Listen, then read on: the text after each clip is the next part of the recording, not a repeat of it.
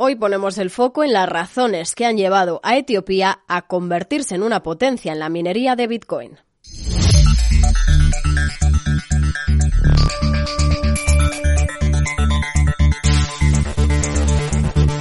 Etiopía ha surgido como una oportunidad única para las empresas que extraen Bitcoin en un momento en el que las preocupaciones por el cambio climático y la escasez de energía han puesto en el foco a esta industria, que mueve 16.000 millones de dólares al año a los precios actuales de la principal criptomoneda. El país, según recoge Bloomberg, tiene un especial atractivo para las empresas chinas, que en algún punto lograban dominar la industria de la minería de Bitcoin, pero que con la prohibición en su país de origen desde 2021 han buscado alternativas. Pero es una apuesta arriesgada tanto para las empresas como para Etiopía. Y es que casi la mitad de la población etíope vive sin acceso a la electricidad, lo que hace que la minería sea un tema delicado. Otros países en desarrollo como Kazajstán e Irán adoptaban la minería de Bitcoin para después volverse contra el sector cuando su uso de energía alimentaba el descontento interno en estas naciones.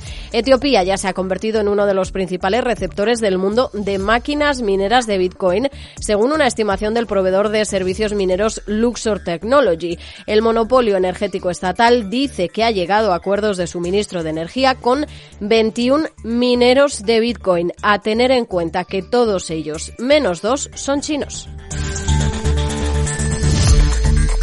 Y es que Etiopía es uno de los destinos más populares para los mineros chinos, según explica Nao Shu, fundador de la Asociación China de Minería Digital, que organiza exposiciones y facilita el comercio de máquinas mineras. De hecho, ya está organizando un viaje a Etiopía para que un grupo de ejecutivos mineros chinos recorran sitios potenciales. Las empresas desempeñan un papel crucial en el mantenimiento de esta red de Bitcoin mediante el uso de potentes equipos para resolver esas claves matemáticas y validar así esas transacciones cifradas a través de blockchain. A cambio reciben recompensas en bitcoins liberados de la red.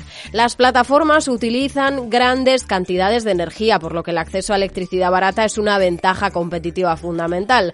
La minería de bitcoin consumió 121 teravatios hora de energía en 2023, según estima el Centro de Finanzas Alternativas de Cambridge, lo que sería similar al uso de electricidad por parte de toda Argentina. Según eh, señalan los expertos, la electricidad puede representar hasta el 80% de los costes operativos de las mineras. Esto explica por qué la energía de bajo coste ha dictado en gran medida dónde los mineros colocan gran parte de sus equipos en los últimos años. Primero en China y después, tras esa prohibición, en lugares como Irán, Kazajstán, Rusia y el norte de Suecia y más recientemente también en Texas. Lo que esos lugares tienen en común es una energía relativamente barata.